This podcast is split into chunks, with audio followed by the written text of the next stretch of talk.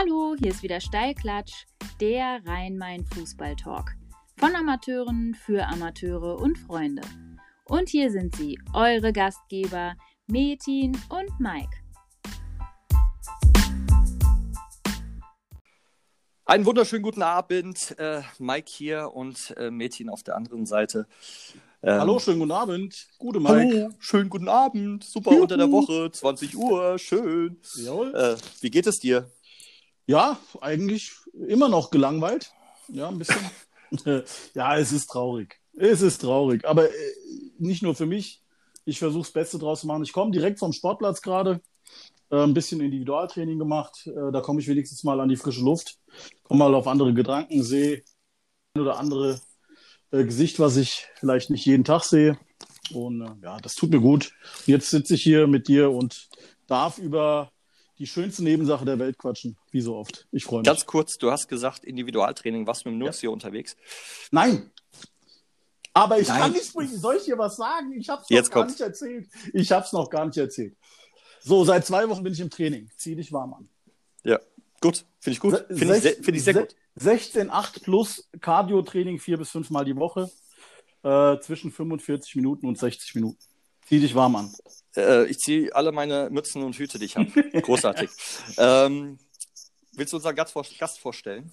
Äh, ja, gerne. Kann ich gerne machen. Liebe Zuhörer, wir haben heute den Markus Klant zu Gast. Markus, schönen guten Abend. Grüßt euch, Männer. Hi, gute Klant. Servus. Gute. Servus. Wie, wie geht es dir? Mir geht's gut. Ich hoffe, dir geht's auch wieder besser. Ja, ähm, ja, danke, danke, danke. Äh, wir, mussten kurzfristig das, äh, die, die Episode um zwei Tage nach hinten verschieben. Vielen Dank, Männer. Äh, mir geht's, mir geht's gut. Ich weiß nicht, warum ihr lacht, aber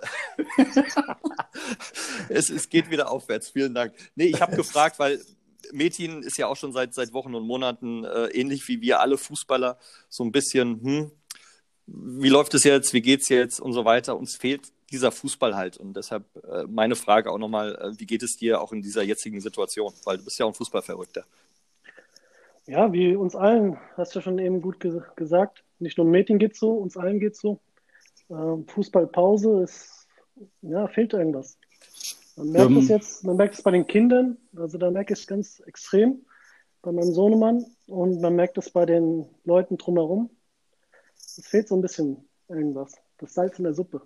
Das mhm. ist richtig. Da werden wir, äh, das wird eh, ein, also aus meiner Sicht ein großer Teil wahrscheinlich heute werden, Markus. Ähm, aber bevor wir dazu kommen, vielleicht kannst du uns in ein paar kurzen Sätzen oder den Zuhörern, weil wir, der Mike und ich, wir kennen dich natürlich, aber vielleicht gibt es da draußen den einen oder anderen, der nicht genau weiß, was du so alles fußballerisch, vielleicht kannst du uns das mal ganz kurz.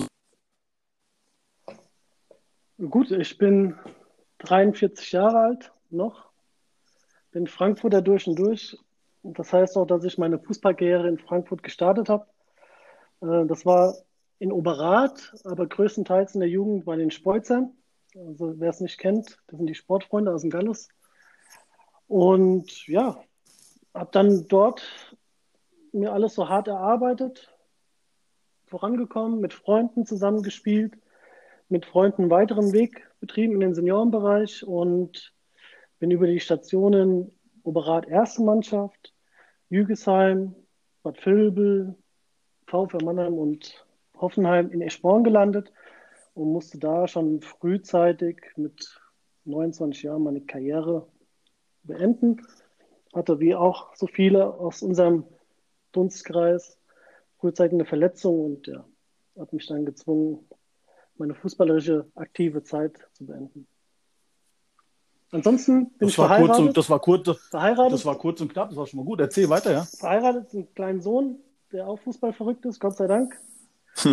äh, verständnisvolle Frau, die das alles mitmacht mit dem Fußball und äh, viele, viele gute Freunde. Und äh, da freue ich mich immer drauf, wenn ich den einen oder anderen sehe aus meiner Fußballzeit, aber auch so, die mir jetzt immer noch bis heute eng verbunden sind.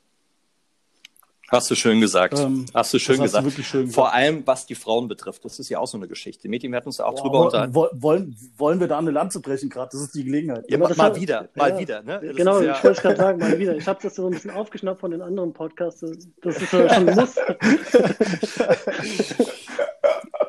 Nee, ah, gut. Wir, wir sagen es einfach nochmal. Vielen Dank an die ganzen äh, Spielerfrauen, äh, Trainerfrauen und äh, Fußballverrückten Frauen, die halt, oder selbst Frauen, die ja auch irgendwie diverse Male auf den Plätzen unterwegs sind. Wir hatten ja die Vera zum Beispiel, die ja auch diverse Male auf dem Platz steht, oder Saskia Matthijs, äh, Partner überhaupt. Vielen Dank an die ganzen Partner, die ja die ganzen Fußballverrückten Leute unterstützen. Ja, vielen Dank auch von mir. Ja, oh. ja bei dir ist es ja nochmal speziell, ne? Ja, die, die, ich meine, meine Frau, die, die ist eher umgekehrt gerade. Die sagt, Scheiße mit dem Fußball, der Typ sitzt mir die ganze Zeit im Nacken hier raus mit dem. Und du, und du fragst dich, warum ich Individualtraining anbiete. Ja, genau, ja. Hauptsache raus. Ja, ja, Hauptsache mal raus. Der Typ, da hat die ihre Ruhe, da kann die ihr Programm machen und alles ist gut. Ah, Freunde ähm, der Nacht. Ja, Freunde, Freunde der Nacht. Und äh, auf jeden Fall, was, was halt großartig ist, du hast die Spolzer erwähnt. Die Spolzer waren ja auch ähm, oder sind ein, ein gut geführter Verein, der natürlich auch ein bisschen polarisiert, aber auch wirklich die letzten Jahre und, und, und so weiter super Arbeit gemacht haben. Ja, und die auch immer mal wieder sehr gute Jugendmannschaften rausgebracht haben. Und äh, damals, wann warst du? Anfang der 90er? Hm, würde ich jetzt meinen, Ende der 80er, Anfang der 90er, Klandi, mhm. bei den Sportfreunden. Ihr wart ja auch mit der einzige oder erste Kunstrasen in Frankfurt, kann das sein? Ja, wir waren einer der ersten, wenn nicht sogar der erste. Die Zeit habe ich noch aktiv miterlebt, ja. Es war interessant. Vorher gab es eine rote Erde, das gab schon mal die ein oder andere Wehwehchen da, die wir davon getragen hatten. Ja. Ähm, dann kam der Kunstrasen. Gut, da wurde es für die Techniker ein bisschen besser. für mich auch. das wurde alles ein bisschen angenehmer, ein bisschen schöner, ja. Aber Spolzer ist mein Heimatverein, ja, immer gute Fußballer rausgebracht. So das, was, wo man heute vielleicht sich ein bisschen drum streitet, so diese Charakterfußballer, die nochmal die Ärmel hochkrempeln können oder was ganz Verrücktes machen auf dem Platz. Ja, die kamen da schon des Öfteren zum Vorschein. Ja, super. Und ähm, Filbel, klar, ähm, kenne ich, ähm, beziehungsweise Jügesheim. Jügesheim, ähm, Jungs, korrigiert mich, aber so, wenn ich Jügesheim höre, habe ich immer so, eine, so einen Namen im Hinterkopf, äh, Django Mann. Ähm, hast du unter dem trainieren können? Ja, klar. Also Django war ja der Grund, der, wieso der ich damals oder wieso der Michael Turk und ich zusammen von mhm. Oberrat nach Jügesheim gewechselt sind. Ähm, da haben wir noch unseren Vertrag dort auf dem Bierdeckel unterschrieben. Das weiß ich noch. Geil. Erzähl mal. Ja, aber, aber warte mal, warte ja, mal, warte mal. Ja. Aber da waren schon ein paar Nullen auf diesem Bierdeckel drauf, oder? Bei Jügesheim damals. Ja, 0,0. Promille. Promille vielleicht. Promille vielleicht. naja, Django war, ein, war ein Kunsttyp. Ja, also war Fußballer auch durch und durch, hat uns viel mit auf den Weg gegeben, war jetzt vielleicht nicht der modernste Trainer in seinen taktischen Ausführungen, aber er hat unheimlich viel Leidenschaft da reingebracht und die hat, ist gleich auf uns übergesprungen und ähm, hat uns gleich begeistert und vom ersten Tag bis zu seinem letzten Tag hat er uns eigentlich immer mitgenommen. Äh, wir haben dem viel zu verdanken. Micha vielleicht noch ein bisschen mehr wie ich, aber ähm, wir wollen die Zeit nicht missen, die wir da mit ihm hatten. Und es war erfolgreich und es war ähm, von der Kameradschaft super dort. Und er war so ein Lebemann, der das alles so vorgelebt hat, wie man das auch sich gerne jetzt in unserer Situation als Trainer oder als äh, Funktionär da auch wünscht, ja. Also er konnte die Jungs mitnehmen, er konnte die begeistern und äh, das war da schon gut ab und war ein schönes Vorbild weil ich frage, weil ich, ich habe ihn persönlich nie kennengelernt, sondern ich habe den, ich habe Jügesheim immer mit Django Mann verknüpft, egal mit welchem Fußballer ich mich unterhalten hatte, haben gemeint, ey, absolut fußballverrückter Typ und dann gab es immer irgendwelche Geschichten und ähm, deshalb habe ich das immer noch im Hinterkopf. Also gibt es da irgendeine geile Geschichte zum, zum, zum Django, die du erzählen möchtest? Ja, da gab es schon mehrere schöne Geschichten. Also zum einen sind wir damals über die Relegation aufgestiegen und dann das erste, was wir gemacht haben, natürlich nach der Feier, äh, Django hatte keinen Führerschein, muss ich dazu sagen. Das heißt, des Öfteren musste ich ihn nach Hause fahren. Und das hieß dann für mich äh, so gut wie kein Alkohol, aber dann halt mein Trainer, der gut dabei war, nach Hause fahren. Und dann vielleicht noch einen, den einen oder anderen Spielkamerad äh, in, der Mann, in der Truppe gehabt, die dann mit uns gefahren sind. Und dann sind wir nach der Meisterschaftsfeier oder Aufstiegsfeier war es ja, äh, sind wir an die Offenbach Post gefahren, nachts um drei oder vier und haben gewartet, bis der erste Kicker gedrückt wurde. Ich weiß gar nicht, wie wir da reingekommen sind, aber irgendwie haben wir es geschafft, haben wir an dem an dem Band gestanden, wo die Zeitungen da frisch gedruckt rauskamen. Und der Django hat sich dann gleich natürlich die erste geschnappt. Dann kam dann einer angerannt und hat gesagt, hier, das könnt ihr denn machen, was macht ihr denn da? Und dann hat er den 10 Euro oder 10 Mark waren es damals noch, 10 Mark auf die Brust gekloppt ja, und hat gesagt, ist gut, Alter. Ja? und er war dann so stolz, dass er im Kicker aufschlagen konnte, die Seite Jügesheim in der Oberliga. Also das war eine von vielen schönen Erinnerungen, die ich an Django habe. Großartig, großartig. Metin? Da hat er noch eine, noch eine geile Geschichte war. Bitte, bitte. Ja, der Django war auch sehr spendabel, ja. Also auch jetzt nach dem Spiel, erfolgreichen Spiel sowieso, ja. Und dann sind wir dann in die Gaststätte gekommen und dann hat er damals 500 Mark genommen, hat die an die Theke geknallt und hat gesagt, Männer, wir gehen jetzt erst hier raus, wenn die leer getrunken sind, die 500 Mark. Und dann sagt der, dann sagt der Wirt, Django, aber du hast noch einen Deckel von 600.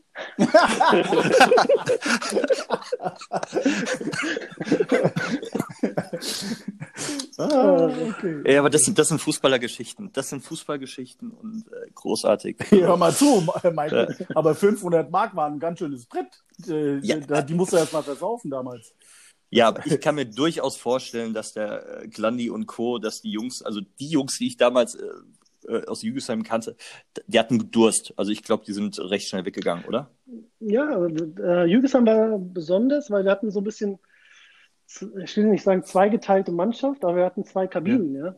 Und mhm. ähm, in der einen waren dann hier die Festalis, äh, die Mabubis. Ich weiß schon, worauf du in, der anderen, in der anderen Kabine war dann hier ähm, Markus Wendrock, ich weiß nicht, ob das was sagt, Günter Albert, ja, Oliver Schulz. Ja, also das waren dann. Äh, Sagst du auch gleich, die, die, die, die, Ausländer und die deutsche Kabine.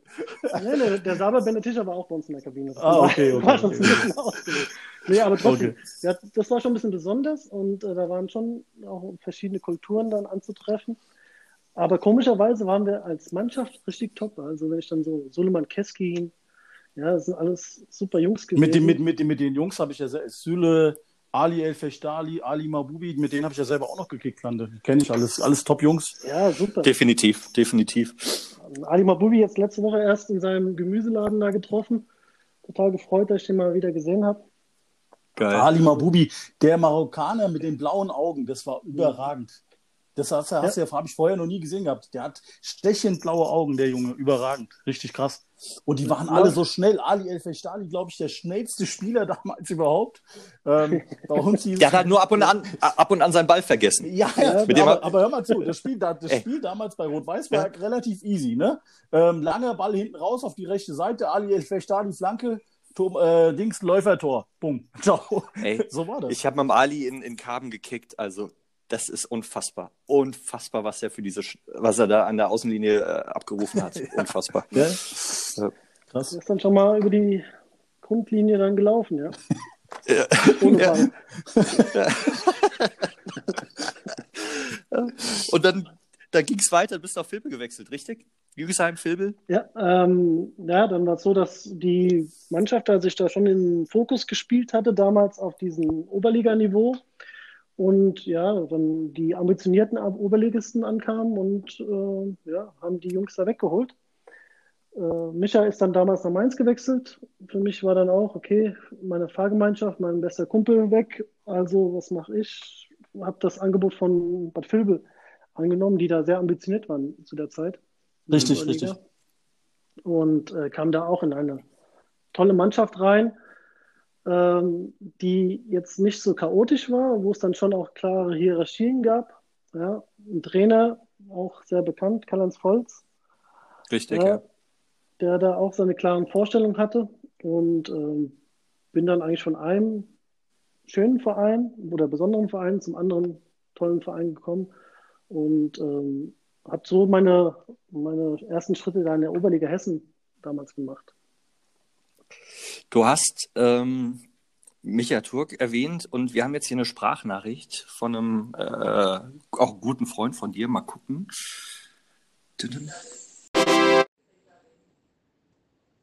Hallo Metin, hallo Mike, hallo Markus. Grüßt euch, hier ist der Rufen. Ähm, ja, viel Spaß wünsche ich euch bei eurem Podcast und ähm, kleine Geschichte am Rande von uns, Markus und mir. Und natürlich seinen besten Freunden war der Junggesellenabschied, wo wir im ähm, Aufzug stecken geblieben sind und Michael Turk dabei war, Henning Zimmermann zu sechs in dem zwei Quadratmeter Aufzug.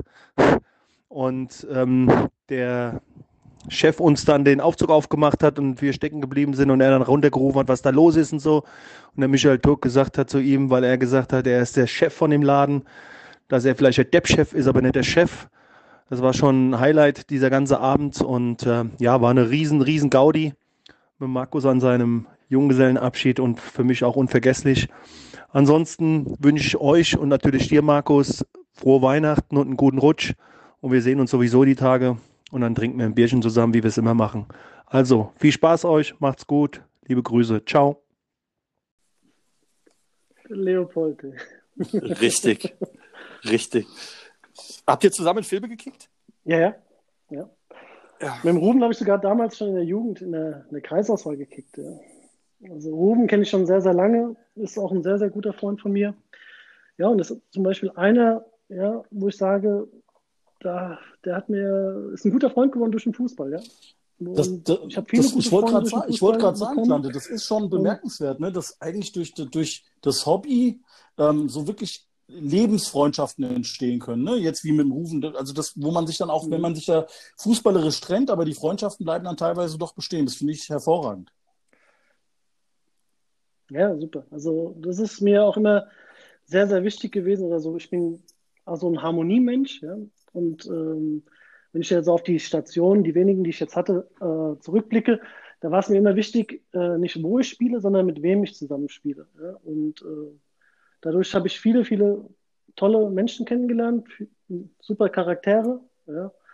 Und äh, Freundschaften sind daraus entstanden. Ja? Mit dem einen mehr, mit dem anderen weniger. Aber wie gesagt, Ali Mabubi schon lange nicht mehr gesehen. Den freue ich, wenn ich mich sehe oder wenn ich mit anderen Leuten, die ich lange nicht mehr gesehen habe, ja, Mike, für uns verbindet auch was, Metin. Wenn man sich da sieht, äh, irgendeine Geschichte haben wir auch zusammen. Wenn es die nicht über den Fußball ist. Oder meistens diese über den Fußball. ja, aber auch äh, nochmal zu, zu rufen. Also ich rufen, rufen großartiger Kerl äh, und ein sensationeller Fußballer gewesen. Also das ist wirklich damals, als ich da aus der Jugend raus bin, beziehungsweise in Karben angekommen bin, habe ich den das erstmal wirklich wahrgenommen und habe gemeint, ey, was ist das denn für ein genialer Kicker? Genialer Kicker. Der hat in dieser Liga eigentlich überhaupt nichts zu suchen. Ja, also auch schade, dass es da ähm, nicht, nicht weitergegangen ist.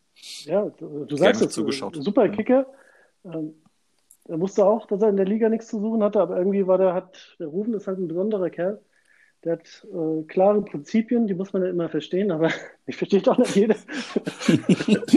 aber fußballerisch war das immer erste Sahne. Ich, ich meine, war ja der erste Spieler, den ich damals nach Eschborn geholt habe. Und ähm, ich glaube, von Taktik hat der Ruben bis Sandro Schwarz kam nie eine Ahnung gehabt. Ja, der hat äh, hinten links einen Einwurf gemacht, wollte vorne rechts noch äh, die Flanke schlagen und dann noch gleichzeitig das Tor schießen. Und wenn das nicht äh, akzeptiert wurde, hat er erstmal einen zusammengeschissen. Ja? Weil er das natürlich ja. aber so kannte von so ein paar Leuten wie Albert Repp und so weiter. Da hat er sich natürlich auch. Nico Semlic. Nico Semlic. Nico Semlic genau. in Karten, ja, genau. Ja, das war, ja das aber, richtig, aber, aber, aber Jungs, ihr sagt, ja. ihr sagt das gerade, ich kann mich noch erinnern, wir waren ab und zu mal in der Halle kicken. Das, äh, da erinnere ich mich gerade dran. Ich glaube, in Preungesheim hier in der, in der, in der Soccerhalle. Und der Rufen, der ist halt auch brutal ehrgeizig. Der ist sowas von ehrgeizig. Der kann auch gegen seine Kumpels da, und da waren ja nicht nur Kicker dabei, ne, sondern auch so ein paar Freunde, der kann einfach nicht verlieren auch. Das ist echt krass. Das ist richtig krass. Der, der gibt da Vollgas, der will jedes Spiel gewinnen. Und am besten halt auch wirklich äh, das alles selber entscheiden. Dann. Das hat... Wehe, du gibst nicht Gas, wenn du in seiner Mannschaft bist. Ja, ja, ja, ja, ja, ja. Dann hast ja, du verloren. Ja, ja, ja, ich erinnere mich. Aber das finde ich gut. Aber auch genau das finde ich ja. gut. Es ist genau das, was ich eigentlich von meinen Spielern äh, mir wünsche. Immer Gas geben, egal in welcher Situation es ist. Ja, und das ist dann natürlich auch nicht so verkehrt, wenn es dann mal ein bisschen wehtut, wenn der eine weniger macht. Aber es ist nur meine persönliche Meinung.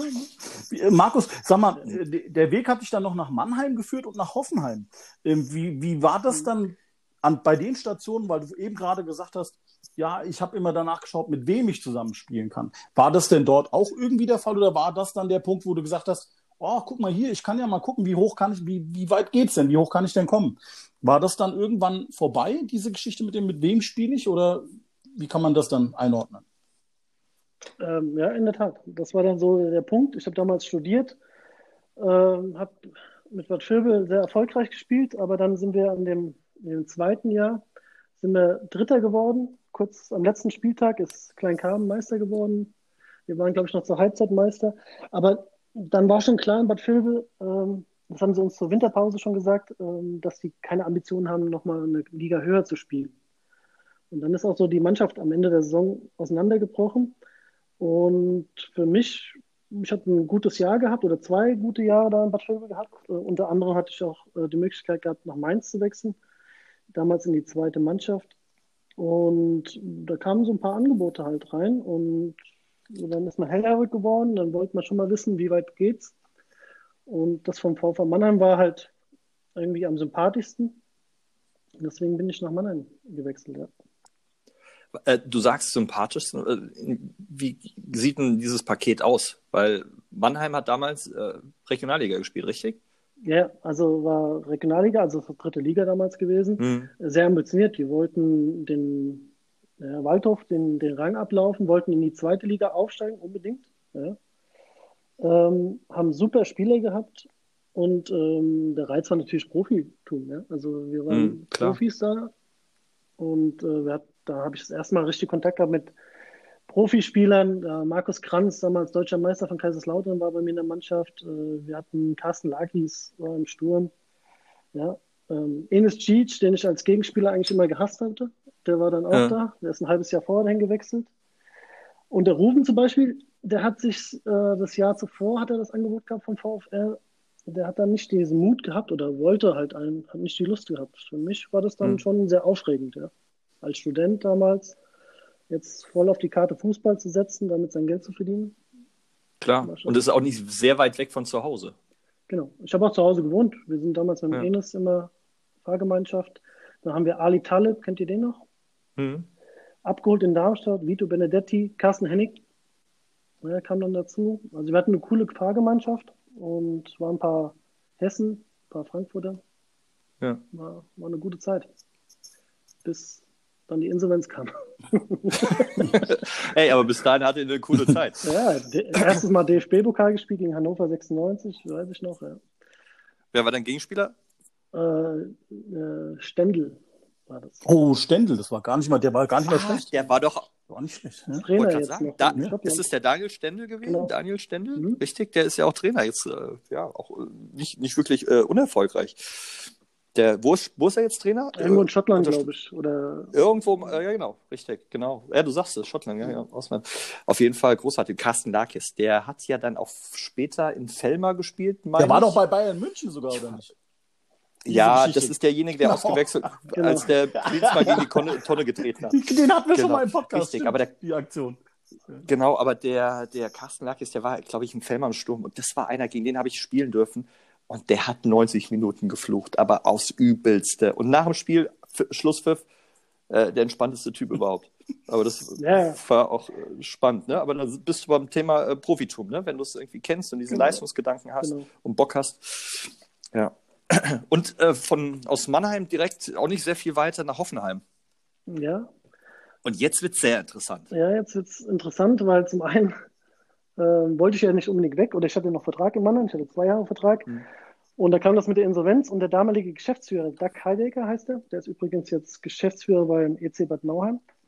Der kannte mich schon aus der Filbeler Zeit und hatte mir damals schon abgeraten von dem VfR Mannheim.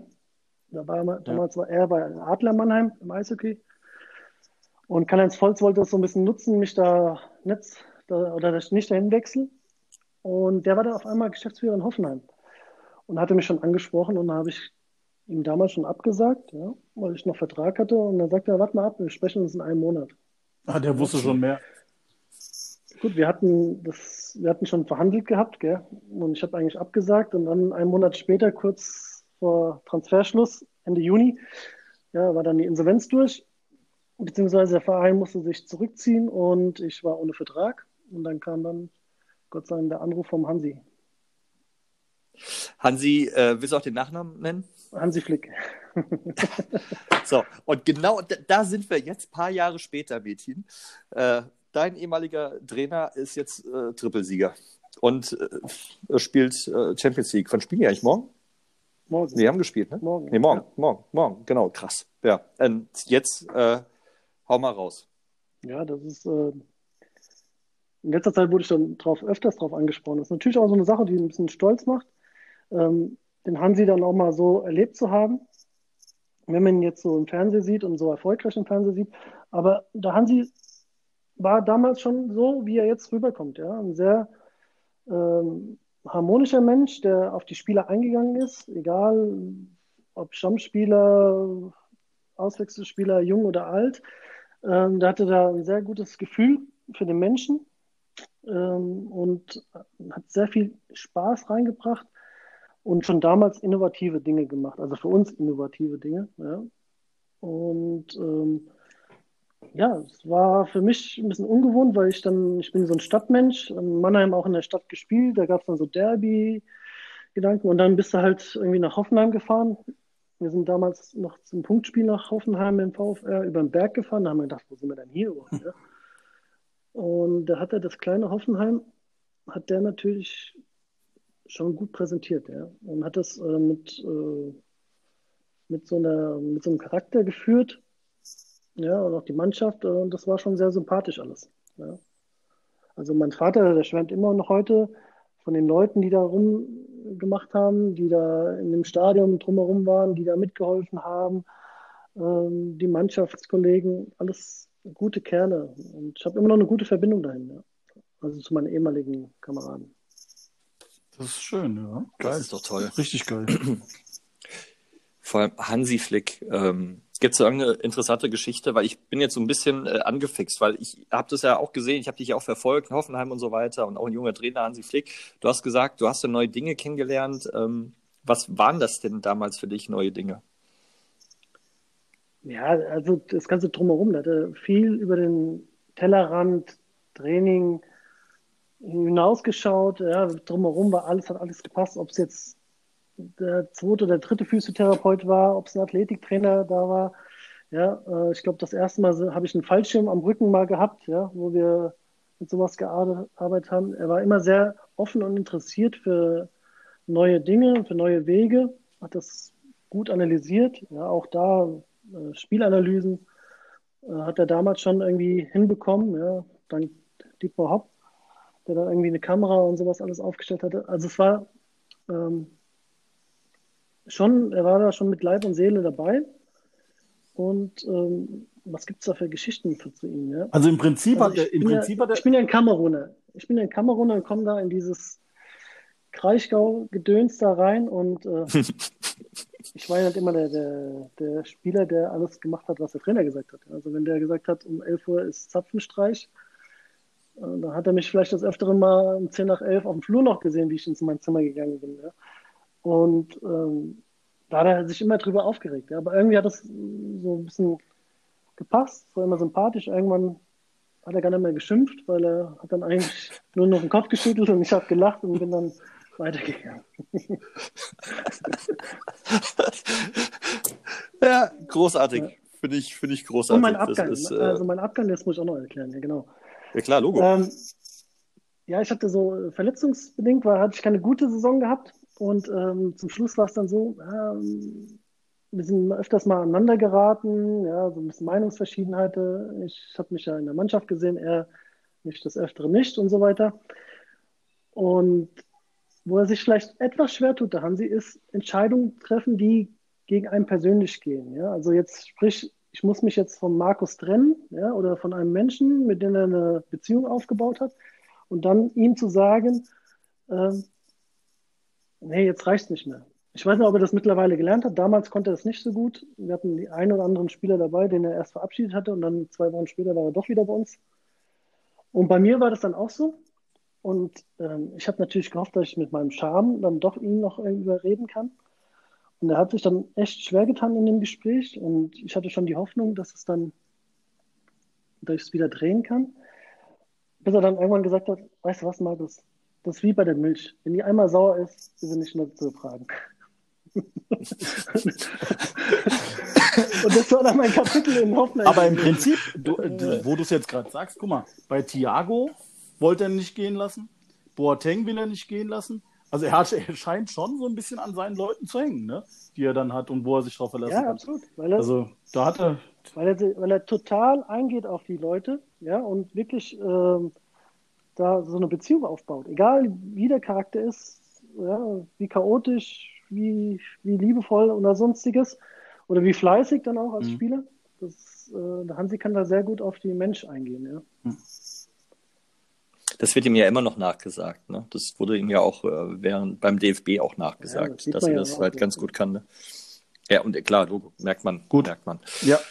Ja, Markus, das ist natürlich äh, überragend mit dem Hansi, ähm, dass du diese Erfahrungen sammeln konntest. Äh, das ist natürlich dann nochmal ein krasser Schnitt, dann nach Eschborn zu kommen. Ähm, damals, glaube ich, eine Mannschaft, die so ähm, von ganz unten nach ganz oben auch durchgegangen ist. Ähm, ist korrekt, oder? Du hast ja die Entwicklung richtig mitbekommen da. Ja, nicht ganz, nee. Also, also ich habe es schon mitbekommen, klar, weil auch viele Kumpels von mir da gespielt haben. Aber ich bin damals nach Eschborn gekommen, wo sie abgestiegen sind von der Regionalliga. Also ich habe ja mit Hoffenheim noch gegen Eschborn gespielt. Ja, leider zweimal verloren, aber ähm, und bin dann nach Eschborn gewechselt, wo die abgestiegen sind. Aber der Verein, der war irgendwie so, ja, so aufgepusht und aufgewühlt, dass sie gesagt haben, okay, da wo wir jetzt waren, da wollen wir wieder hin und vielleicht noch weiter hinaus. Und ich kam da in eine Mannschaft rein, das, ja, das war ja war eine Zweitligamannschaft. Angefangen von Uwe Bindewald, äh, Michael Anicic, Sead Mejic, Saba Beneticha, Oskar Corucano, Sven Schmidt, ich weiß gar nicht, wo ich aufhören soll. Äh, ja, das waren Daniel Tschuka, Brendel, Thomas- Bren- nee, Brendel Thomas hat ja damals auch war schon. nicht mehr dann da. Kam später. Die kam dann später. Aber auf jeden Fall große Namen da gespielt in der Sporn. Ähm, und ähm, man muss sagen, das ist natürlich, jetzt für die, die das vielleicht nicht wissen, ähm, die Geschichte ging ja dann gegen Ende nicht so schön, ja, zu Ende halt, genau. Ähm, und was mich aber viel mehr interessiert, jetzt unabhängig von dem, wie es dann zu Ende gegangen ist, du hast dich dann verletzt und musstest die Schuhe an den Nagel hängen, hast du vorhin gesagt. Und du hast immer sehr viel Wert gelegt auf ähm, Freundschaft, auf Verbindung mit den Leuten, mit denen du da gekickt hast. Und von heute auf morgen warst du erst Interimstrainer und wurdest dann relativ schnell sportlicher Leiter. Ja, Wie war denn oder wie schwierig war denn die Situation für dich ähm, im Zwischenmenschlichen, das dann anders zu gestalten für dich? Ja, das ist ein bisschen nicht ganz korrekt. Ähm, Also erstmal, der Verein ist ja insolvenz gegangen. Ähm, Die Jungs, die ich da alle aufgezählt habe, die sind da nicht mehr da gewesen. Also da war keine Mannschaft, es gab keine Mannschaft mehr damals. Äh, Ja gut, wir reden jetzt hier von einem Zeitraum von äh, sieben, acht Jahren. Ne? Also ich habe jetzt natürlich Ich einen Sprung gemacht. 2006 Ähm. habe ich aufgehört, oder 2006 ist äh, Eschborn, musste sich dann notgedrungen wieder zurückziehen, beziehungsweise sind ja auch abgestiegen in die Oberliga Hessen ja, und haben sich da eingeklagt und hatten das Startrecht für die Oberliga Hessen bekommen. Also das hatte dieser damalige Interimspräsident noch erwirkt, aber ohne einen Spieler zu haben. Ja. Und dann wurde der äh, A-Jugendtrainer, der Theo Vasili, ähm, wurde Trainer als Trainer gemacht und äh, mich hat man gefragt, ob ich nicht weiter spielen möchte. Und da habe ich gesagt, ja, Jungs, es geht nicht mehr. Ja, ich habe noch vorher noch ein paar Spiele gemacht für Eschborn, aber ich durfte dann auch nicht mehr spielen, beziehungsweise habe dann meine äh, WG-Geschichte da vorangetrieben und äh, habe dann gesagt, nee, spielen kann ich nicht mehr, aber ich kann euch mit Sicherheit helfen, hier noch ein paar Jungs hierher zu kriegen. Und ähm, so kam das, dass ich gesagt habe, okay, ich mache keine Co-Trainer. Ja? Also damals wollte ich dann als Co-Trainer anfangen bei dem Theo, habe dann hier unter anderem Ruben Leopold direkt dazugeholt, habe da aus meiner Community da, Fußball-Community, Kinker-Community,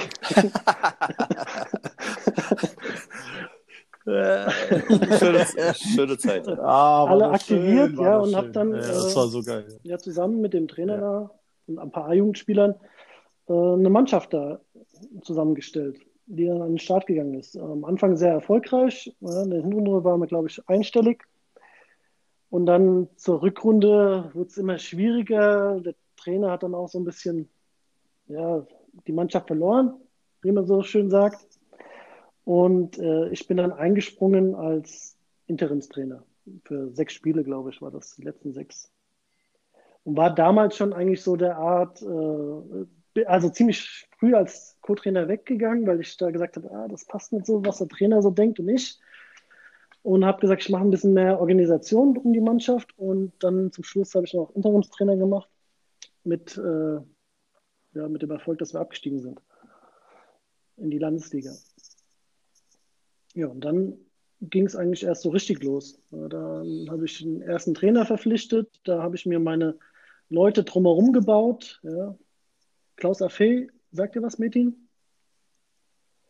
Ist ganz bekannter äh, Funktionär aus dem Main-Taunus-Kreis, lange in Königstein gewesen. Den konnte ich dann irgendwie für mich gewinnen und für ähm, Eschborn und habe dann mit, ja, mit Freunden, Rufen Leopold, damals Andreas Wagner im Tor, mit vielen guten Jungs, Thomas Brendel dann dazugeholt. Ja, Sascha Volk mit vielen Spielern ähm, dann so eine Mannschaft aufgebaut und den Verein wieder so am Leben gehalten. Ja, das war ja auch immer im Hintergrund, ja, die Insolvenz. Markus, sag mal ganz kurz, ähm, war das denn direkt von Anfang an bei deiner Aufgabe als sportlicher Leiter ein Thema, die Insolvenz, oder kam das erst viel später, als der Verein dann auch wirklich insolvenz gegangen ist? Nein, nein, das war, der Verein ist äh, 2006 in, in, schon in der Insolvenz gewesen. Also nach dem, nach dem Spieljahr 2005, 2006 äh, wurde Insolvenz angemeldet. Ja. Ah, okay. Und ähm, ja, ich glaube, sieben Jahre war ich sportlicher Leiter mit mal, oder waren wir in Eschborn da in der Insolvenz drinne und wurden von einem Insolvenzverwalter geführt. Wir hatten zwar Präsidium und äh, dann nach und nach äh, immer bessere Strukturen und eine gute Mannschaft, aber wir waren von Anfang an immer in der Insolvenz. Waren wir eine kurze Zeit draußen und dann ist es eigentlich wieder in die Insolvenz gegangen. Aber das und, hat dann ähm, ein bisschen andere Gründe, Gründe gehabt. Okay, okay, okay. Ähm, weil ich kann mich erinnern, ihr habt ja dann auch ähm, nochmal richtig erfolgreiche äh, sportliche Zeiten auch gehabt, dann auch mit Rufen als Trainer im Übrigen äh, gegen Ende. Ähm, habt ihr dann auch nochmal in der Hessenliga gespielt ähm, und das sah ja auch dann phasenweise gar nicht so schlecht aus. Ähm, wie schmerzhaft war das denn für dich dann, wenn du so viel Zeit investiert hast, sieben Jahre als sportlicher Leiter und am Ende musste man sagen, okay, es ist nicht mehr zu retten, wir kriegen es nicht mehr hin. War das sehr schmerzhaft? Ähm, ja, war schon schmerzhaft. Also es war ein Abnutzungskampf. Ja. Das war ein Kampf von ersten Tag an gegen Windmühlen. Ja.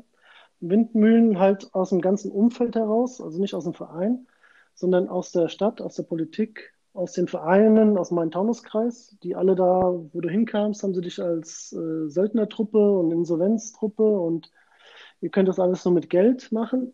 Das war schon am Anfang sehr, sehr schwierig. Das ging am Anfang noch gut weg, indem ich gesagt habe, okay, das interessiert mich nicht, habe ich nichts zu tun und ähm, ich baue mir hier meine ein Umfeld auf mit den Jungs, mit den Leuten, mit denen ich Spaß habe und äh, diese genauso ticken und die in die Richtung wollen, wo ich hin will. Aber zum Schluss war es dann Abnutzungskampf, ja. Zum Schluss war es dann irgendwann so, wo du gesagt hast, boah, da kam schon der Moment, wo ich gesagt habe, hätte ich, wieso habe ich nicht schon ein bisschen früher aufgehört, ja. Kenne ich. Das Gefühl kenne ich. Ja, dieser Abnutz Abnutzungskampf, genau. Weil da kam dann immer wieder was dazwischen. Ja. Dann kam Rufen, der aufgehört hat als Spieler, der wird dann Trainer und dann hast du gedacht, komm, den kannst du jetzt nicht im Stich lassen, ja. Ähm, so war es dann vorher auch. Eigentlich hatte ich mir schon damals Gedanken gemacht, wo ähm, Sandro Schwarz gegangen ist, dass ich da, ja, da wusste ich schon, das mehr geht nicht. Mehr konnte man nicht rausholen aus dem Verein, aus der Mannschaft und äh, mit dem ganzen Drumherum. Und da hätte man eigentlich schon sagen müssen, okay, Eschborn, liebe Bürger, kümmert euch um den Verein, weil ich, ich bin ja kein Eschborner, ich bin hm. Frankfurter, hm. ja. Hm. Ähm, die ganzen Leute, die da gemacht haben, das waren irgendwie Auswärtige, ja. Und hm. aus Eschborn kam wenig. Sehr, sehr wenig. Ist das eigentlich der äh, offizielle Nachfolgeverein, der da ak aktuell da am Start ist, in der A-Klasse, glaube ich? Wie heißen die Jungs nochmal? FC? Heißen die FC Eschborn oder SC Eschborn? FSC. FSC. Nee, SC. SC Eschborn. Ist das der Nachfolgeverein? Also haben die, oder ist das ein ganz andere, haben die damit gar nichts zu tun? Ja, das ist ein Nachfolgeverein. Ähm, ja, die Soma hat sich da ein bisschen ausgegliedert, die hat einen eigenen Verein gegründet. Ja, wie gesagt, das war, Eschborn war, das war der Name, letztendlich die Leute, die das dann am Leben gehalten haben, so viele, viele Jahre, das waren keine Eschbrunner. Also mhm. so ein paar vom Stammtisch, vom Ältestenrat, die dann echt mit ihrer Tradition und ihrem Herzblut dann dabei waren, aber drumherum kam sehr, sehr wenig. Ja. Mhm. Was damals vielleicht etwas zu viel war, die haben ja damals auch eine Bürgschaft gegeben, der Verein, äh, die Stadt an den Verein. Ähm, das war vielleicht zu viel und aber in meiner Zeit war es deutlich zu wenig, was von Seiten der Stadt Eschborn kam. Hm. Du hast gerade einen ganz interessanten Namen genannt, natürlich, der, der inzwischen, sagen, ja. inzwischen, natürlich auch sehr bekannt ist, Sandro Schwarz, ähm, Wegbegleiter auch von dir. Konnte man den damals schon erkennen oder hast du schon das Gefühl gehabt, boah, den werden wir hier nicht lange halten können? Ja. Also war das so, also, so deutlich? Ja, das war schon deutlich, dass er auf jeden Fall seinen Weg macht, ja. Ähm, wo es dann letztendlich hingeht, war jetzt nicht äh, war nicht so klar, aber er wollte unbedingt Trainer werden, das war von vornherein klar. Er wollte Profitrainer werden. Ja, der, man sieht es ja auch immer wieder in Interviews oder man hört es in Interviews, dass er gute Lehrer hatte mit Wolfgang Frank, mit Kloppo. Ja, und wenn man sich die ganze Mannschaft da oder die Mannschaften, die da, oder die Mitspieler, die mit Sandro gespielt haben zu der Zeit, sind ja viele Trainer geworden. Ja. Und für ihn war schon ziemlich früh klar, dass er Trainer machen wollte. Und das hat er mir damals bei einer Feier von Micha, seinem Sohn, glaube ich, von der Taufe, er, da war er noch in Wien Wiesbaden oder war gerade vorbei in Wien Wiesbaden. Und da sagt der Micha, ja, komm hier, der, der Sandro, der sucht doch was. Ich sage, hier, Ex-Profi, der will bestimmt nicht in der Oberliga anfangen. Ne? Und sagt, ach Quatsch. Ich kann mir das, lass uns mal nächste Woche reden. Und da hatten wir ein Gespräch gehabt. Das ging bestimmt zwei, drei Stunden. Und da waren so Themen mit drin, wie er will sich da, will seinen eigenen Weg da machen und sich freischwimmen von dem, was war, sondern als Trainer seine Karriere beginnen. Und wenn es geht, dann halt in Eschborn. Super Sache. Der, Super ja, Sache. großartig. großartig. er war halt schon damals einer, der hat alle mitgezogen. Ja? Also da ging nochmal ein richtiger Ruck durch den Verein. Ja? Die Mannschaft, wie gesagt, der Rufend, ich glaube, der war damals, wie alt war der Rufend? 34 ja, der hat, der hat seit dem dritten Frühling gehabt, ja. Der hat auf einmal Sachen gemacht, die kannte man vom Rufen Leopold gar nicht. Ähm, ich hatte mit Sandro Gespräche mit, Sp mit Spielern, die haben uns mit riesengroßen Augen angeschaut. Die haben gedacht, die sind hier sonst wo und werden noch äh, Vollprofi, ja. Mhm. Und die konnte man unheimlich begeistern und das war uns auch immer wichtig, dass wir solche Spieler hatten. Und der Sandro war da natürlich Paradebeispiel in Sachen Vorleben, in Sachen äh, ja, die Leute mitreißen, auch Vereinsleben zu leben, ja. Hm. Die Leute drumherum, um die Mannschaft mitzunehmen, das war schon top. Das hat richtig Spaß gemacht, ja. Klasse. Ähm, es ging dann weiter. Du bist dann Scout oder im Scouting-Bereich von Mainz 05 gelandet. Ja, über den Sandro halt, ja. Ja. Und äh, du hast dann in, was, was genau gescoutet? Welche Spieler? Äh, jüngere Jahrgänge, ältere Jahrgänge oder war das gemischt? Ähm, Sandro war damals U19-Trainer und ja, ich wollte da so ein bisschen ja, bei ihm dabei sein. Ja, wir haben eine gute Freundschaft da entwickelt gehabt zu der Zeit dann auch mit Eschborn. Kannten uns natürlich schon von früher. Und ähm, ja, dann äh, kam das so, dass ich da, dass die einen Scout gesucht haben, der hier so die Region Frankfurt abdeckt im Leistungsbereich, das sprich U15 bis U19. Mhm. Und ja, da habe ich in diesen in den ganzen NLZs, die es dann so sind, hier Offenbach, FSV, Eintracht, ja, Hoffenheim, da rumgescoutet, ja. War sehr, sehr spannend, ja. Weil es ja nochmal eine ganz andere Perspektive würde ich jetzt sagen, oder? Wenn du jetzt überlegst, die ganze Zeit. Ich hab's, äh, Mike, ich habe es ja in der Ankündigung äh, vorhin gesagt. Ja. Der, der, der Klante ist halt echt einer, der hat wirklich alles, was du mit Fußball zu tun haben kannst, eigentlich hinter sich. Ich weiß nicht, ob der schon mal Platzwart gemacht hat, aber vielleicht kommt das auch noch. haben sie alles gemacht. Ich wollte gerade sagen, Spieler, Trainer, sportlicher Leiter, Scout, alles gemacht. Weil du hast ja auch Liz du hast ja auch deine Lizenzen gemacht und so weiter. Das heißt, du, du bist ja auch ein Fachmann, äh, Ex-Profi, du warst Trainer, du hast es, äh, die Sicht des, des, sportlichen Leiters mitbekommen, dann nochmal Scout und, und äh, später kommen wir, oder gleich kommen wir auch nochmal auf äh, deine Trainertätigkeit im Oberat ähm, zu sprechen. Aber was war denn so diese Thematik Scout, Scouting-Bereich, was hast du da so mitgenommen für dich? Ja, zum einen, wie gesagt, war das dann zum Schluss in Eschborn so, ich hatte keine Lust mehr gehabt, keinen Antrieb mehr gehabt, wenn man dann mhm. ständig oder viele Jahre da immer vorne steht und muss alle mitziehen und alle begeistern und man hat dann irgendwann das Gefühl, dass sich das abnutzt, will man mal was anderes da machen. Und eigentlich wollte ich gar nichts machen. Dann kam dieses Scouting-Ding und mit Jugend, ja, ganz, muss ich mhm. ganz ehrlich sagen, hatte ich damals wenig am Hut gehabt. Und ähm, aber ich war immer schon so jemand, der so, der Fußball nicht nur als Spieler betrachtet hat, sondern immer gesehen hat, dass Fußball schon sehr komplex ist und vielfältig ist. Und ähm, konnte mich dann schnell für diese Aufgabe da begeistern. Ja? Also hat mir dann unheimlich viel Spaß gemacht. Ja.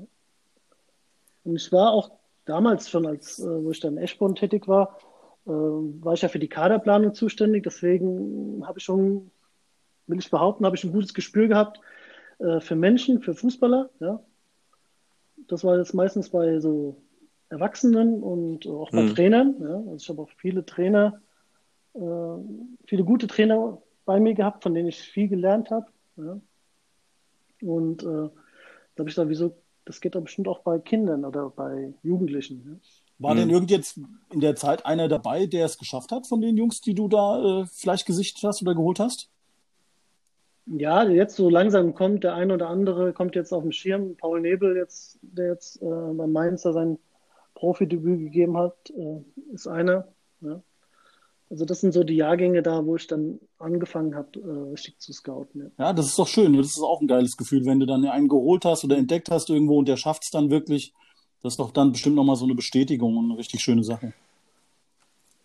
Ja, ja total geil. Ja, super. Also auch da gibt es solche und solche. Ich war immer der Scout, der beobachtet hat, der seine Meinung, seine Berichte abgegeben hat äh, und gehofft hat, dass der Junge dann irgendwie seinen Weg macht.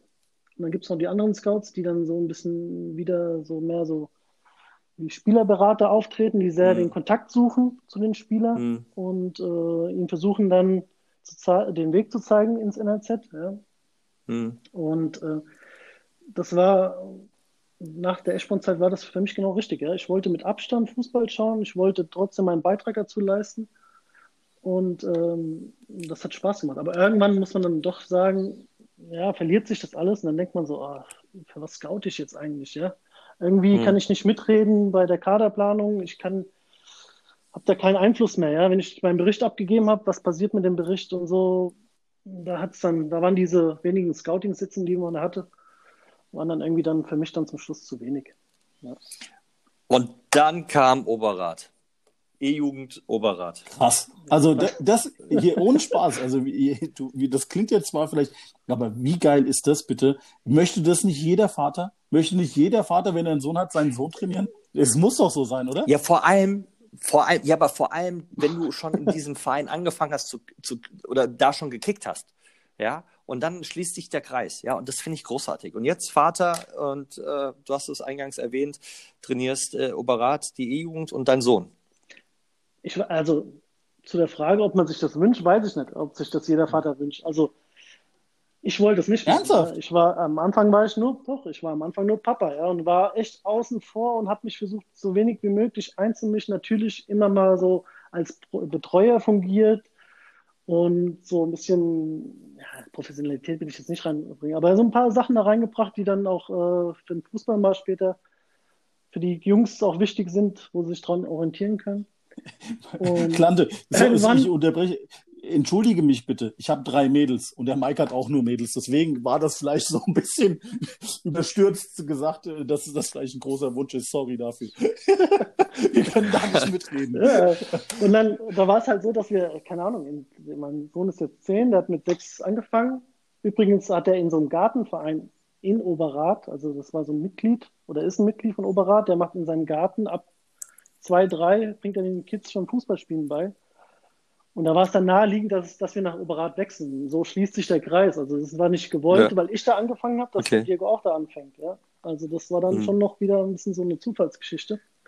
Aber wie gesagt, mehrere Trainer gehabt. Dann ist der in der Winterpause auch noch abgesprungen und dann haben die Eltern gesagt, ja, da machst du es doch. Du hast doch Trainer. Lizenzen, du hast äh, doch viel mit Fußball im Hut und Oh, das war schon schwierig am Anfang, ganz ehrlich. Also es war schwierig für Diego, bestimmt schwieriger für Diego wie für mich. Und wir haben eine ganze Zeit lang gebraucht, bis wir da irgendwie einen Weg gefunden haben, miteinander dann auch so klar zu kommen. Hm. Aber es hat auch vom ersten Tag an Spaß gemacht mit den Kindern. Ja.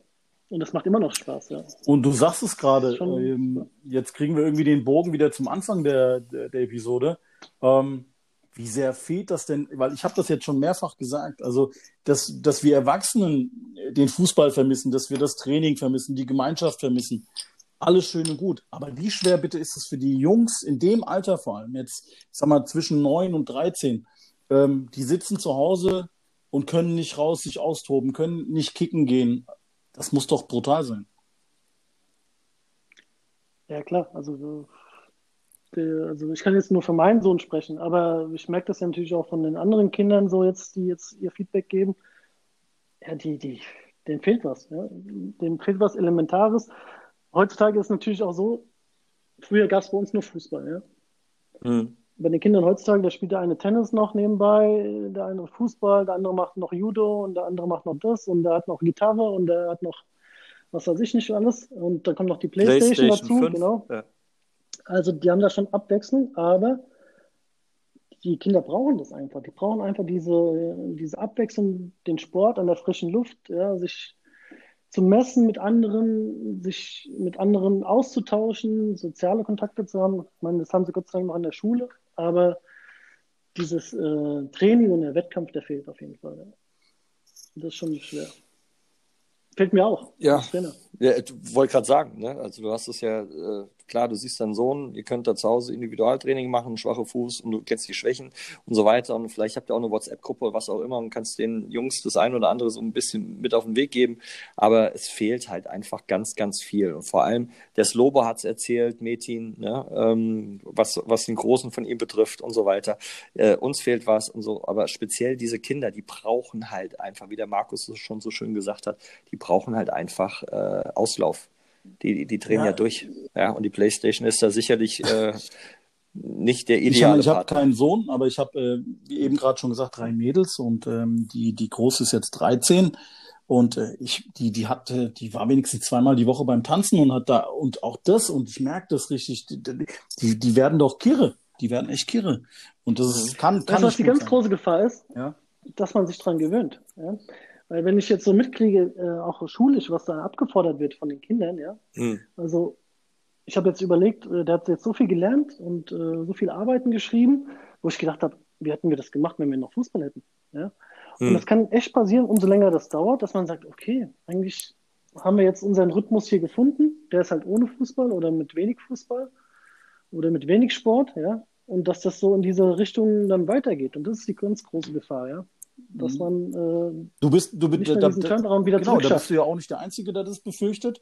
Ähm, das ist Mhm. natürlich genau der Punkt. Jungs, die jetzt vielleicht, ich sag mal, dein, dein Buch zum Beispiel, der ist noch echt jünger, der wird die Lust wieder finden.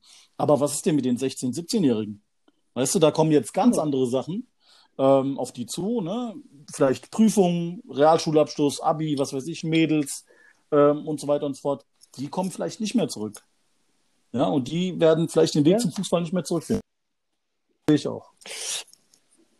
Ja, und das ist ja das, was der Thorsten Becker, Ja, ja. du, du hast dich, ähm, ja, der hat er ja auch erzählt, du bist auf dem Dorf und dann verlieren ähm, Mannschaften auf dem Dorf äh, Spieler, elementar wichtige Spieler, um halt eine Mannschaft auch zu füllen. Ja, und da muss man irgendwie einen Weg finden, dass man da äh, die Jungs wieder äh, ranholt, zeitnah ranholt, Da egal bin ich wie. sehr ne? gespannt. Das wird mega interessant. Also, das ist eine große Herausforderung, kann ich euch sagen. Sehr groß. Ja, da muss schnell eine Lösung gefunden werden oder mal zumindest mal ein Plan entwickelt werden, wie es dann äh, weitergehen kann. Ja. Weil im Moment ist ja so, Definitiv. da gibt es überhaupt keinen Plan. Sind alle planlos. Zu dem, zu, zu dem, ja, zu dem Thema äh, ganz kurz noch eine Sache. Das hat, ist mir gerade die Woche wieder aufgefallen. Ich habe es eingangs ja gesagt, ich mache hier und da ein bisschen Individualtraining, Einzeltraining. Und das ist natürlich freiwillig. Ne? Wer Bock hat, kann sich bei mir melden. Wir machen Termine aus. Was glaubt ihr, wer sich bei mir meldet? Das sind Ja. die Älteren. Das, Kinder. nein, das sind die älteren Spieler von mir. Okay. Das sind die älteren, erfahrenen Spieler, die wollen was machen. Von den Jungen, und ich habe einige Junge, ich habe äh, Jungs, die sind 19, 20, 21, ja, ich glaube, das sind so sieben, acht Jungs, da sind drei, vier, die hat das, überhaupt keinen Bock. Das, die, das hat sich so verändert. Mhm. Ähm, aber die Alten, die jetzt so Mitte, Ende 20 sind, permanent, wann hast du Zeit, wann wollen wir was machen, lass mal trainieren. Das, das ist schon schräg. Und deswegen sage ich ja, also bei den, bei den Jungs, die jetzt so 17, 18 sind, das wird eine schwere Nummer, Ja, die zum Fußball wieder zu bekommen und zu begeistern. Wir reden jetzt, Ja, wir reden glaub vom ich auch. unteren Amateurbereich immer noch, ne? Aber Ja, aber es ist aber auch klar, ich glaube, in der aktuellen Zeit, da soll sich jeder seinen Kopf machen. Ja, also ich, ich, man sollte das nicht zu sehr werten, ja, weil es ist schon schwierig, ähm, da jetzt durchzukommen und äh, Job, Family, Abstand oder kein Abstand, Masken und so weiter, das ist alles ähm, sehr individuell zu sehen. Aber ja, klar, das sehe ich auch so und man muss dann auch ähm, jetzt die Vorgaben konsequenter umsetzen, die, die, die wir da vorgegeben kriegen. Aber es gibt auch noch eine Zeit nach Corona und äh, die muss auch Definitiv. vorbereitet sein. Ja? Ganz klar. und ganz das spüre ich schon nicht so ganz äh, in vielen Bereichen, ja? auch beruflich. Also Na gut, wir haben uns ja im Vorgespräch Ja. schon mal ganz kurz unterhalten, Klante. Da ist vieles im Argen. Man hat wirklich nicht das Gefühl, dass ähm, die Sachen, die man macht oder machen möchte, richtig durchdacht sind oder dass man da einen richtigen Plan hat. Da, da gebe ich dir komplett recht. Mhm. Ja. Aber Yogi Löw Ach. Bundestrainer. Da ist mir wirklich ein Stein vom Herzen gefallen, das kann ich euch sagen. Also wirklich, ich war, also, also ich habe du bist doch Fan von ich DFB, oder? Wahnsinn. Auf gar keinen Fall. Ja, ja, nee, ich hab's, ich hab's auch schon letztens gesagt. ich Also, ähm, ich, Yogi hätte nach der WM 2018 ein Denkmal bekommen von mir und, und so weiter. Aber es, es ist halt einfach, ich, ich finde ich finde es schade, dass man diesen Weg weitergehen muss. Ja, also es gibt so viele talentierte Trainer, die man hätte akquirieren können, was auch immer, auch mit den Spielern und so. Verpasst. Jetzt sind wir da Ja, hingekommen, wo wir eigentlich hin wollten, aber trotzdem noch mal kurz die Frage: Hat irgendeiner von euch die, die Presse, die PK von dem gestern gelesen oder gesehen? Oder? Ich habe nur gehört, dass er einen weinroten Rollkragenpulli anhat. Äh, ja, weil der Ich habe der gar muss nicht ja unmöglich gewesen sein. Also Ja. da erwartet man irgendwie so ein bisschen Demut oder irgendwie sowas und dann und dann äh, kommt da irgendwie sowas. Also ich habe es nur kurz gelesen, aber komisch irgendwie. Na gut. Er ist halt bei ganz vielen in der Schublade. Der ist bei ganz vielen in der Schublade. Ja, und da kommt er gerade auch nicht mehr raus. Aber ganz, ganz Oh, wichtiges ja. Thema noch. Ähm, heute Abend, heute Abend Messi gegen Ronaldo. Ist das so wichtig im Moment? Das, das, das ist jetzt so, so eine Geschichte. Seid ihr Ah. eher Messi oder eher Ronaldo? Meinst du jetzt mich? Puh. Also ich Ja, bin, ihr. ich bin Jetzt. Madrid, Real Madrid-Fan, von daher bin ich eher Ronaldo. Bei mir ist es eher Messi. Bei Okay. mir ist es, bin da so ein bisschen am Zweifeln. Also da, da gab es da gab's doch vor einer Woche oder vor zwei so einen interessanten ähm, Ausschnitt aus dem Spiel. Da läuft ein Gegenspieler, ein Innenverteidiger, glaube ich, mit dem Ball ungefähr 30 Zentimeter an ihm vorbei und der steht einfach da. Ich weiß nicht, ob ihr das gesehen habt. Ähm, und äh, die verteidigen zu neunt und Messi lässt ihn einfach an sich vorbeilaufen und trabt, also wirklich geht rückwärts. Ähm, das sind so Sachen, ja, das habe ich bei der argentinischen Nationalmannschaft auch schon ein paar Mal gesehen. Ähm, das ist mir irgendwie, das ist dann schon eine harte Nummer, finde ich. Genial, genial, genial. Wahrscheinlich mit Ball geht's wohl nicht besser, ja, aktuell. Also, ähm, aber das gefällt mir natürlich nicht, muss ich schon sagen. Und die Situation in Barcelona spricht ja für sich. Aber das sind so, Ich wollte gerade sagen. das sind so richtige Stammtischthemen, die, die können wir, die sind so weit weg Ja, von uns, so das Messi ist- und Ronaldos und so weiter. Äh, ich glaube, Mike, hör mal zu, lass das- doch, da lass doch, brechen wir uns die Füße, wenn wir lass doch mal, lass versuchen doch mal wollen, jetzt Messi und. Ronaldo, Messi und Ronaldo sein. äh, lass uns mal lieber darüber sprechen, ob wir denn äh, Ende Juni und Anfang Juli oder Anfang Juli 2020 2021 dieses Benefitspiel spielen können. Und ob der, Kla und, und, und ob der Klante dabei Das wird ist. gespielt. Das ist die nächste, das ist die wichtige Geschichte. Also es wird gespielt, ich, Ja. ziemlich sicher. Aber ähm, Klandi, kannst du dir das vorstellen? Weißt du überhaupt, worum es geht? Ich bin auf jeden Weißt Fall dabei. Nee, keine Ahnung. Aber wenn da jetzt die ganzen Leute schon mitspielen, die da mit, die bei euch schon im Podcast waren, dann wird das schon eine gute Das, davon, da, davon So sieht es nämlich mal aus. Davon kannst du ausgehen. Da weiß ich gar nicht, ob ich mithalten kann. Ey. Vor allem Mensch hier George oder hier Baldo. Und Nein, habe ich einen trinken- Trainerschein gemacht. sind- Das hat mir gereicht, was der da auf dem Platz gemacht hat. Ja, nee, die sind ja eigentlich primär für die dritte Halbzeit äh, alle angedacht. Also Spiel wird super großartig, aber die dritte Halbzeit wird, glaube ich, noch, noch besser. Und ähm, es geht eigentlich im Großen und Ganzen darum, wir wollen ähm, Juni, Juli einen Benefizkick äh, abrufen und da ist die PSD-Arena vom FSV Frankfurt äh, Spielort und die Leute, die jetzt bisher im Podcast waren, haben bisher zugesagt und wir wollen Gelder generieren. Gelder für die Kinderkrebshilfe Frankfurt. Das ist unser Ziel. Okay. Und äh, da wollen wir natürlich auch äh, auf dem Platz gut aussehen und äh, dich natürlich auch gerne dabei haben. Also darum geht's. Generell bin ich da sehr gerne dabei. Nur tut mir eingefallen, wenn der Arthur Lem irgendwo Stürmer spielt oder Stürmer spielen will, dann kann das nichts mehr. Er kriegt ja auch kein Geld zusammen, weil dann können wir die PSD Bank Arena Nee, der, der, der ist mit dem. George für die Gretchen zuständig.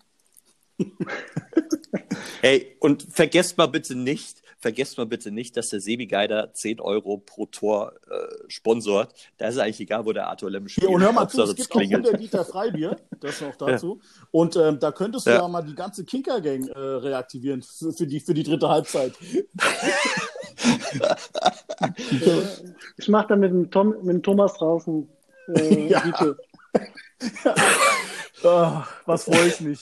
Das, Der Tommy spielt ja, auch mit. ja, alle, alle Ja spielen. klar, Logo, Tommy ist Okay. dabei. Tommy ist alle bisher Hier, dabei. Brenn, Also, übrigens, Brendel und die sind bei mir in der, in der Mannschaft mit Paddy Ochs zusammen. Okay. Ja, Markus, du kommst dann zu mir. Du kommst dann zu mir, eins gegen eins und dann passt es. Nico Arnautis Okay. und äh, Dieter Müller ist dabei. Also wir haben richtig, richtig gute Leute. Zampe ist bei mir und, und, und Manni Meier ist ja natürlich auch so, so ein Gott. Und äh, Einlaufkinder, Bernd Moses und Thorsten Bastian, äh, Alles am Rau Start. und so, auch Also Leute, das heißt, die. Äh, Ärmel hochkrempeln. Richtig. so Richtig. sieht's aus. So sieht's aus. Aber es geht um den guten Zweck und äh, wir können auch oder ihr könnt auch über die GoFundMe-Seite, die bei uns auf der Insta und auf der Facebook-Seite zu sehen ist, könnt ihr äh, Gelder spon oder Spenden Gelder oder raushauen, wie ihr möchtet. Äh, ja, wie auch immer. Hauptsache, Hauptsache das Geld, Spenden Hauptsache das Geld kommt ja. raus. Passt so. Ja. Ja, Äh, Freunde genau. des guten. Also, in, Hat Ja. mich gefreut. Ähm, Vielen Dank. Äh, ja, wir danken uns, äh, wir bedanken uns. Ich habe jetzt schon mein drittes Bier. Ich weiß nicht, ob man es hört. Doch. Oh, ich du bist noch heiser vom Wochenende. Oder? Kann es sein, dass du nicht mehr so viel verträgst seit Lockdown? Ich glaube es auch nicht mehr. Das ist ja wenige Äh, Sauerstoff. aber- Ja, wahrscheinlich, aber Juni, Juli nächsten Jahres bin Da ich ist da. ja auch, da bin ich ist heiß. ja auch offen, ja, alles, ne? Open Air quasi, da verträgt man ein bisschen. Ja, Ich freue mich riesig. Genau. Klandi, Klandi, äh, vielen Dank. Liebe Grüße Ja. zu Hause, auch an den Bruder. Ähm, und natürlich auch ähm, bleibt gesund und äh, viel Spaß, wenn es wieder losgeht Ja. auf dem Platz. Und dann sehen wir uns hoffentlich dann, wie gesagt, nächstes Jahr spätestens. Ansonsten, wie wir es auch immer sagen, beim Mädchen im Laden, auf dem Kaffee demnächst ich, hoffe, irgendwann. ich hoffe wirklich sehr. äh, wie gesagt, der Markus und ich Auf der auf der, auf der Dachterrasse, genau. Das wär, ja, das, da, muss, da muss man wirklich mal was machen, wenn es dann wieder geht. Da, da werde ich mal einen Steilklatschabend machen, echt. Äh, der, Revival. Ja, finde ich gut, Revival. definitiv. Kinker, Kinker, ja. Äh, genau. oh mein Gott, ich habe Ja. Aber, das oh, aber ohne Spaß. Bra- das ist brauchst du nicht, Wenn du brauchst so du mit so Leuten redest wie mit dem Kante, weil das ist, äh, weil Markus und ich, wir kennen uns nämlich nicht über den Fußball, Mike, sondern Saufen, Kinker. Donnerstagabend. Äh, Mittagskaffee. Wenn man mal Profi war, oder so, dann ist man mittags schon in, in der Stadt. Richtig, Trink und Kaffee. ich war halt auch immer in der Stadt mit meinen Jungs und alles gut. Also, ja, gut, schöne alte Zeit. Da unterhalten wir uns irgendwann nochmal drüber, wenn wir wieder privat sind. Ähm, ich wünsche allen Zuhörern eine schöne Zeit, bleibt gesund und äh, bis zum nächsten Mal. Markus, dir vielen Dank. Alles Gute an die Family und äh, war wunderbar. Ja, Wunderbar, großartig. Liebe Grüße an alle und Bis vielen bald, Dank wieder ciao. fürs Zuhören. Bis dahin. ciao.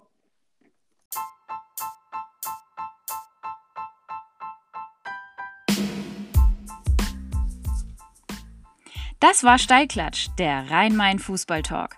Steilklatsch gibt's auch im Netz, auf Insta oder Facebook. Schreibt den Jungs, schlagt Gäste vor oder werdet eure Fragen los. Bis bald!